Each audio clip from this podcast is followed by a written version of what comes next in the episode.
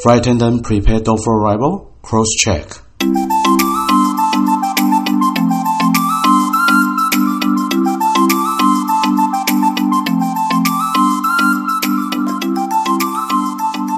空中老爷直送宵夜，陪您畅聊不买醉。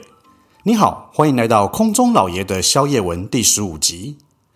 历史悠久的大稻埕啊，是台北最具有古城风情的区域啊。那融合现代文化呢的大稻城啊，不管是街角还是古厝，每一处啊都很令人十分着迷。然后来到大稻城啊，不只要看每年受到大家欢迎的烟火秀。还有一个啊，很受欢迎的原因就是美食，不仅啊有经营百年的糕饼店，还有传统小吃，甚至啊也有与现代结合的主题餐厅。不管是哪一种啊，都带有着浓厚的怀旧风味。那今晚的宵夜呢，我为您送上的就是大稻城的美食记，让我啊唤醒你对传统的庙口美食，还有街边小吃。最美味的记忆吧。通常啊，早上九点啊，我会啊先来到位于大稻城的慈圣宫庙口小吃，那个叶家肉粥啊，是我的最爱。肉粥呢，只要二十五元哦。那个肉粥的米粒啊，不像一般粥里已经炖到软烂的，那个米粒啊，是颗颗分明，不粘稠。吃起来呢，有点像是日本的那个茶泡饭。那粥内呢，还有一些肉羹、啊虾米啊、油葱，完全充满着那种古早味。也是因为啊，很简单朴实，所以有些人呢，一吃就是好几碗，像我啦。那吃粥呢，要搭配的就是炸物，是很传统的一种吃法了。那我个人呢，特别喜欢。叶家肉粥的红烧肉，那个红烧肉啊，外表炸的酥脆，那肉的本身呢，瘦肉的比例又较多，然后搭配一些肥肉，吃起来啊，口感很好。还有啊，搭配的那个萝卜泡菜也非常的清爽好吃。除此以外啊，还有就是炸猪肝，那个炸猪肝啊，它是炸的有一点点厚度，看起来呢，好像很干。可是实际上啊，水分啊保持得还不错。那吃起来呢，还有脆弹感，这个啊也是我极推荐的，非常好吃。而且啊，你还要找到哦，不然呐，常常啊去到那边的时候，这些炸物都没有了哦。接着啊，我会走到隔壁摊，叫阿郎大鼎的布拉提炒饭。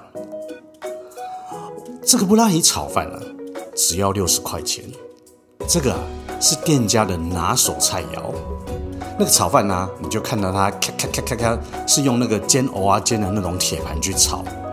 可是呢，那炒饭炒出来啊，是粒粒分明，而且完全不油腻，吃起来超清爽。然后调味上呢，也恰到好处。重点是不会很油。然后撒上那个布拉提之后啊，真的挺下饭的嘞。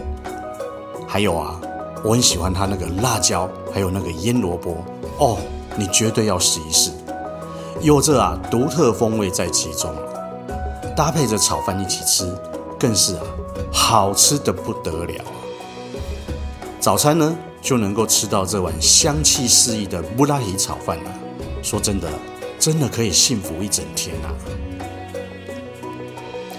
还有啊，那个曾经被韩国美食家白中原的街头美食斗士来采访过的那个徐仔猪脚面线，哎，你也不能错过。其实只是卖猪脚面线的小摊位啊，还可以卖到韩国人都来朝圣，也真的是厉害的不要不要的。我个人呢，并不是特别喜欢吃猪脚，不过呢，这个徐仔猪脚面线啊，吃起来一点都不腻。你去到那边啊，你会看到店家的台面上啊。有不同的猪脚部位，什么前腿肉啊、后腿肉啊、猪蹄呀、白切肉啊，你想吃什么部位，或者你要客制化什么，哎，你都可以跟老板说，绝对没问题。还有我那个老妈，每次啊，我带他来啊，他一定要很啰嗦的挑这个挑那个部位吃，可是那个老板啊，总是非常有耐心的在回应。那也因为这样的态度啊，令我啊特别喜欢徐仔猪脚面线的原因啊。我个人呢喜欢肉多的，所以呢我都会请老板给我肉量比较多的那个猪腿肉面线。那个猪腿肉切片啊，有瘦肉也有肥肉，还有一些带皮的瘦肉加肥肉，那个肉质啊真的是非常软嫩 Q 弹。完全呢没有那种猪肉的腥味跟那个很油腻的感觉。虽然是白煮的啊，可是啊那个汤头啊喝起来很浓郁，还会有一点羹丁啊羹丁那种好滋味。所以啊，如果把那个肉啊再配上那个蒜泥辣椒酱油，那个整个口感会更加好吃。价格实在美味，然后也料多。算是啊，来大稻城慈圣宫这边不能错过的一家店铺。有时候呢，美食就是这么简单。那只要把猪脚处理干净，然后白烫之后加点姜丝米酒，于是呢，就成为一道脍炙人口的路边小吃啊。简单的美食啊，让感官体验产生令人难忘的高潮啊！哎呀，真的是难以忘怀啊。走着走着呢，我来到了霞海城隍庙，然后在霞海城隍庙中啊，除了城隍爷之外啊，那最吸引游客的莫过于就是拜月老了。有许多来自世界各地的善男信女啊，都会来到此地啊，寻求好姻缘。我台北霞海城隍庙有教哦，若拜月老的正确流程啊，是必须在拜月老的时候开头啊，你必须要讲三句话的口诀。你要说啊，城隍爷做主，月老帮忙，众神明保佑。接着啊，再说出自己的名字、出生年月日，还有地址，还有愿望，这样啊，才有机会脱炉哦。所以啊，如果想要求得好姻缘的朋友啊，啊，您可以啊来到霞海城隍庙拜一拜月老吧。接着呢。我来到位于永乐市场东边的民乐街那一边，有一间呐、啊、叫姚德和青草茶。这是一间哦复古而带有创新感的那个青草铺啦。那天气热的时候啊，来杯降火的青草茶。青草茶呢又叫百草茶，它是啊取多种当地可得的药草组合而成。那最主要，它是强调可以消除疲劳、清热退火、生津止渴、健胃整肠，还有预防暑热。而在这边的现场啊，你可以马上喝的只有四种茶：苦茶、芦荟茶、茅根茶，还有青草茶。那一杯杯的古早味的凉茶，是许多台北人啊在逛迪化街的清凉回忆。边走边喝，然后连同老街上的风情啊，也一同喝下去。那可真是快意舒畅。接着我漫步着走到大道城安西街，这里呢有间卖面盐，叫做军权的小吃店。它呢曾经荣获二零一九年呐、啊、在台北米其林啊必比登的推荐，是一间哦让老一辈从小吃到老的老店。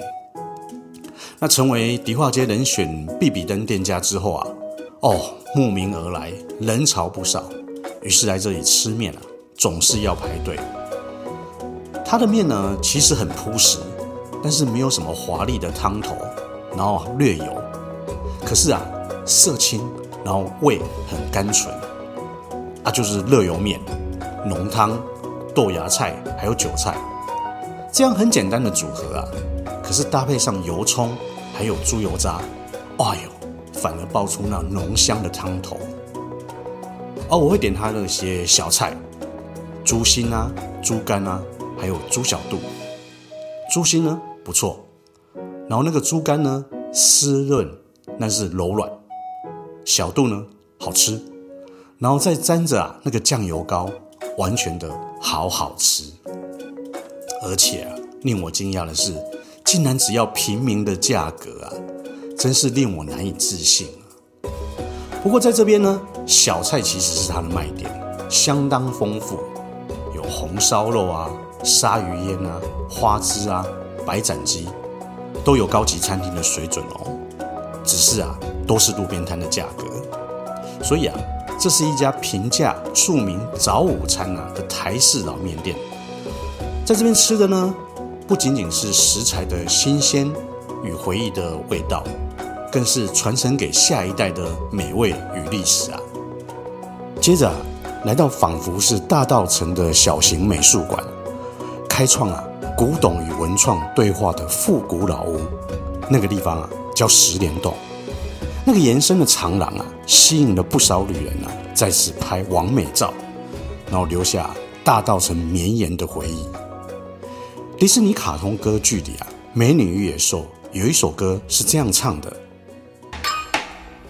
：Be our Guest, be our guest, put our service to the test. Tie your napkin round your neck, Sherry, and we provide the rest. Soup du jour, hot hors d'oeuvre, why we only live to serve. Try the gray stuff, it's delicious. Don't believe me? Ask the dishes. They can sing, they can dance. After all, miss, this is France, and a dinner here is never second best. Go on, unfold your menu, take a glance, and then you'll be our guest. We our guest, be our guest.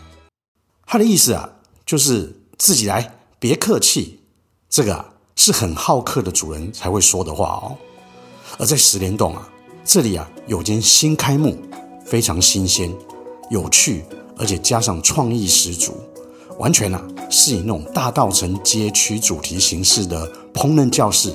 还有共餐分享聚会的创作美食空间，诶，它的名字啊就叫做 Be My Guest 台北，好客台北。它厨房的主人呢，Alex，以前啊是资深座厂长，然后呢也当过旅游作家，拥有啊很丰富的人生经历。然后因为啊热爱美食，还有烹饪，于是呢结合了几位志同道合的伙伴，经营了这一间。好客台北，Be My Guest 台北。目前啊，他们有两种经营的形态，包括了烹饪的体验，还有共餐分享聚会。其中啊，共餐分享聚会啊，又有好几种不同的主题啊。像我啊，曾经参加了他的大道城空港体验晚宴，非常有趣。主人啊，Alex，他会以空少的姿态。然后在十莲洞的大门口欢迎大家，然后并且奉上软饮或者是酒精饮品的 Welcome Drink，然后让大家在彼此啊在聊天中认识之后，再把大家请上楼去。接下来呢，他提供 Initial Beverage，Coffee、Tea or Me。这时候啊，好客台北的主人 Alex，他就化身为座舱长，提供啊。温情的服务，然后递上饮料，还有点心，感觉好像在飞机上。而且啊，他是啊推着那飞机上的 beverage car 哦。然后过程中啊，他还会播放很幽默、有趣的伪登机广播影片，让人啊仿佛就是有这种伪出国的感觉啊。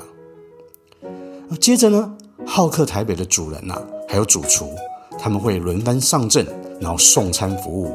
还有一一解说菜，和大家亲切的互动。这里啊，就是 Alex 自己家的厨房，希望啊，给大家享用一顿轻松、没有压力的餐点。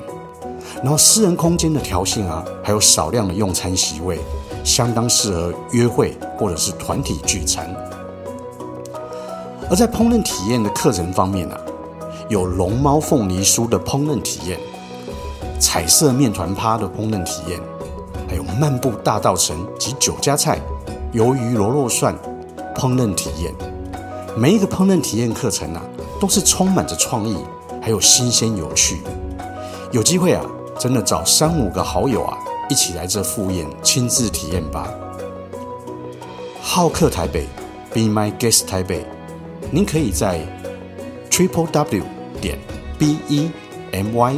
G U E S T 点 T A I P E I，Triple W 点 B E M Y G U E S T 点 T A I P E I，或者是他的脸书粉丝专业好客台北，找到详细的预订方法，或者你也可以在本集的介绍栏内找到连结资料哦。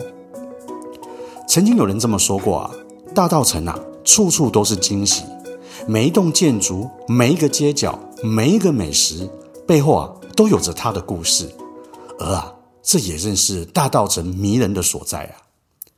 有机会也来大稻城走走。寻找那真实而温暖的美食吧。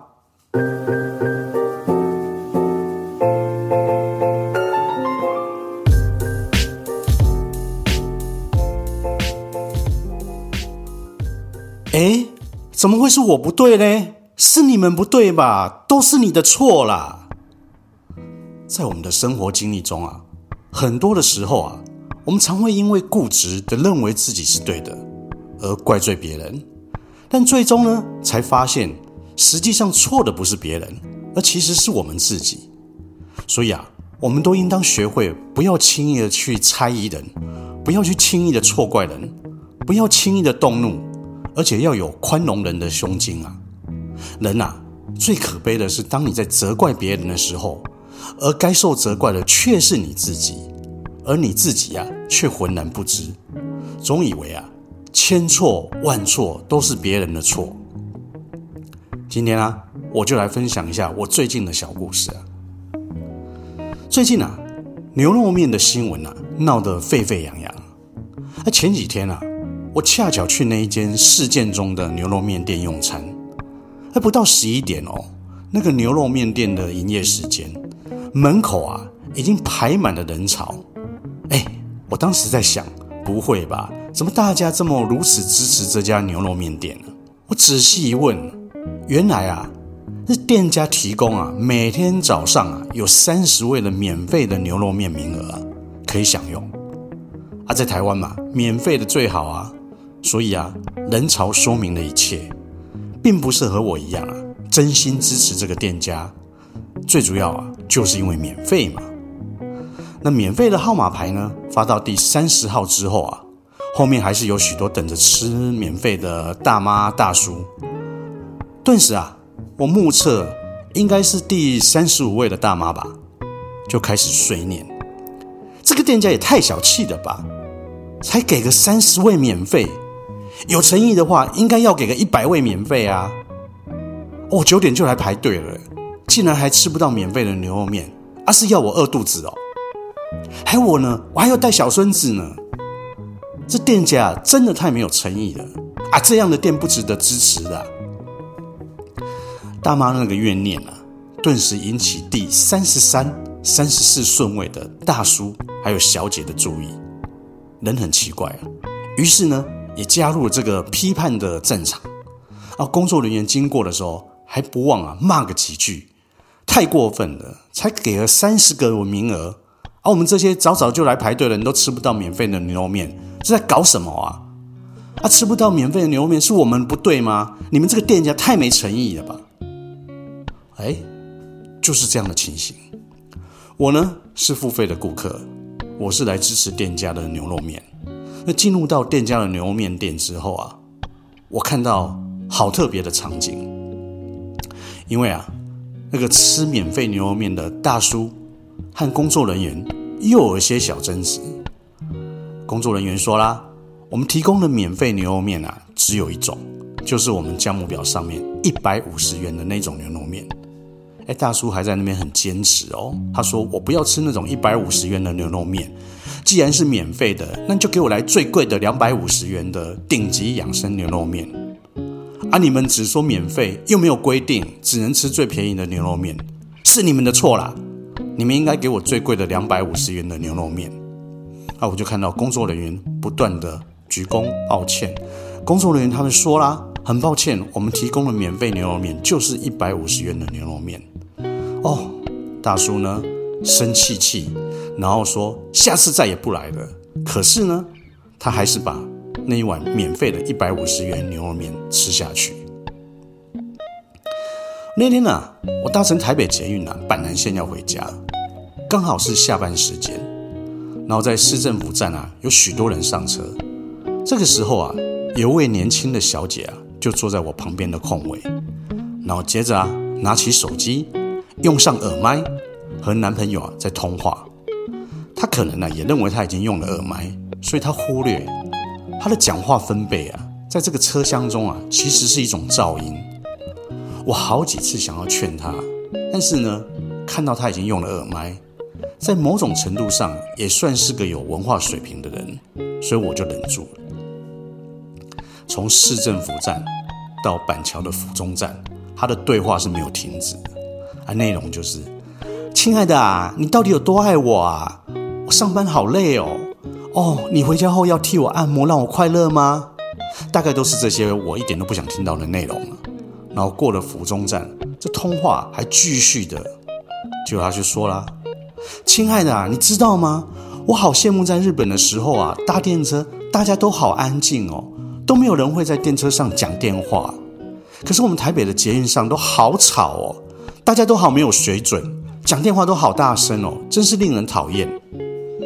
这个时候已经快要到永宁站了，站在这小姐眼前呢，有一位先生，对于这个小姐的说辞翻了白眼，而我呢也不客气了，我说：“小姐，我也非常讨厌在车厢内讲电话的人呢。那你如果觉得那是没水准的行为，那你自己呢？”我已经从市政府站忍受你的噪音到了这边了。那当你说别人没水准的时候，那你自己的水准又在哪里呀？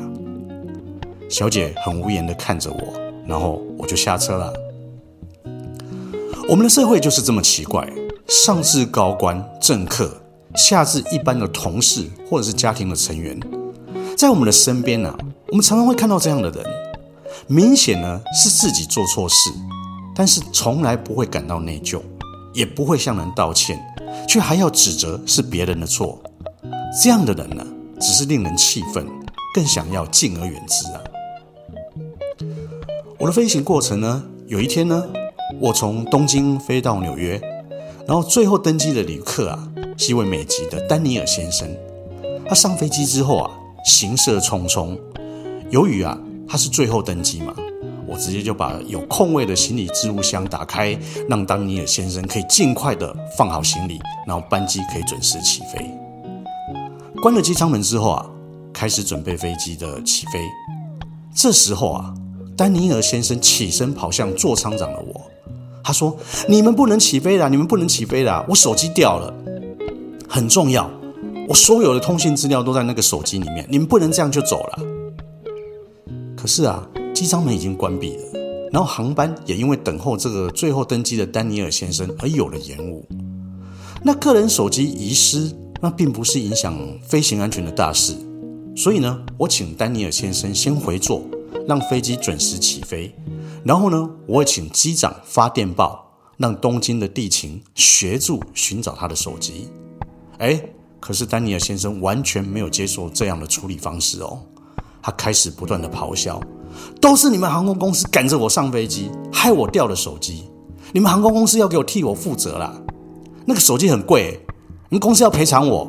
那我要下飞机去找回我的手机啊！看在其他的乘客的眼里啊，真的很不舒服。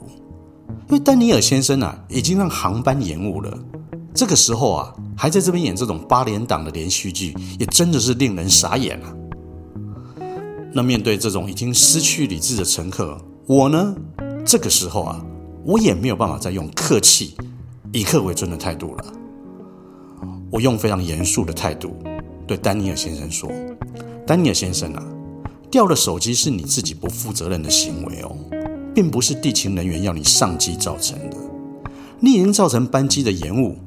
如果你还是执意要下机寻找你的手机，不仅是造成你自己，还有你周遭旅客更大的不便。”我已经答应发电报给东京的地勤协助你寻找，可是呢，基于飞行的安全，你目前的状况，我也可以请你下飞机。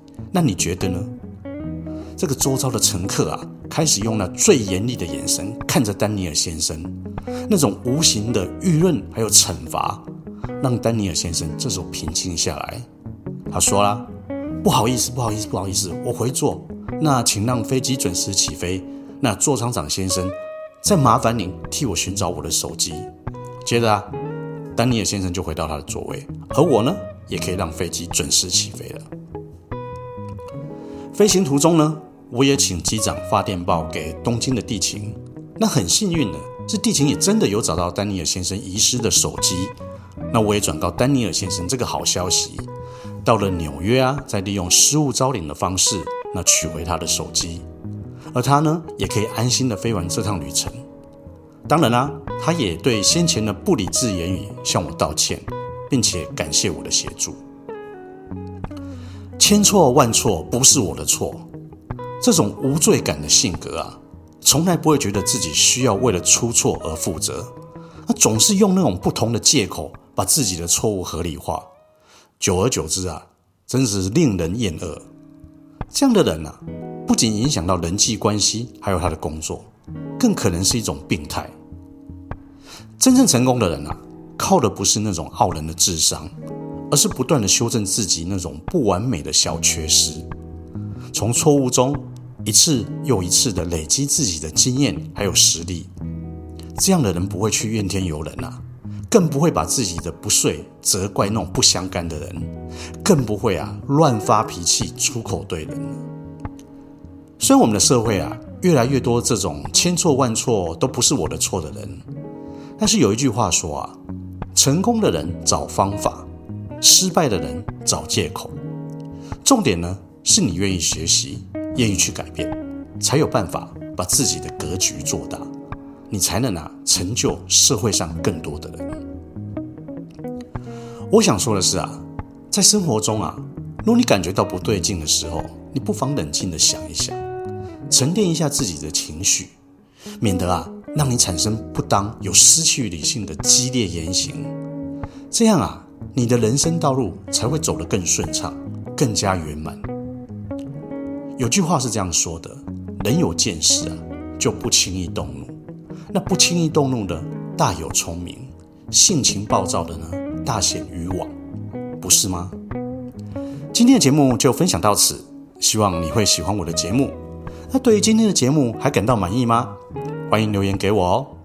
您可以到我的脸书粉丝专业空中老爷英文的第一人客关系事务所。我的脸书粉丝专业是空中老爷英文的第一人客关系事务所，或者是我的官网空中老爷一样英文的第一人客关系事务所。网址是 f l y i n g l a o y e 七七七点 com，f l y i n g l a o y e 七七七点 com。你也可以截图这一集的节目，分享到你的 Instagram 的现实动态上面，tag 我空中老爷，或者是我的账号 f l y i n g 底线 l a o y e，f l y i n g 底线 l a o y e，让我知道啊。你有在收听，也让我了解您对空中老爷的宵夜文的看法。如果你喜欢我的节目，也想听到更多的内容，拜托拜托，欢迎您到 Apple Podcast 上面帮我打个五颗星，还有留言。您的任何鼓励啊，还有建议，我都会非常的感激。谢谢您，我是空中老爷，期待下次再与您共享故事与佳肴。一起细品人客关系中的各种奥妙。空中老爷的宵夜文，我们下次见，拜拜。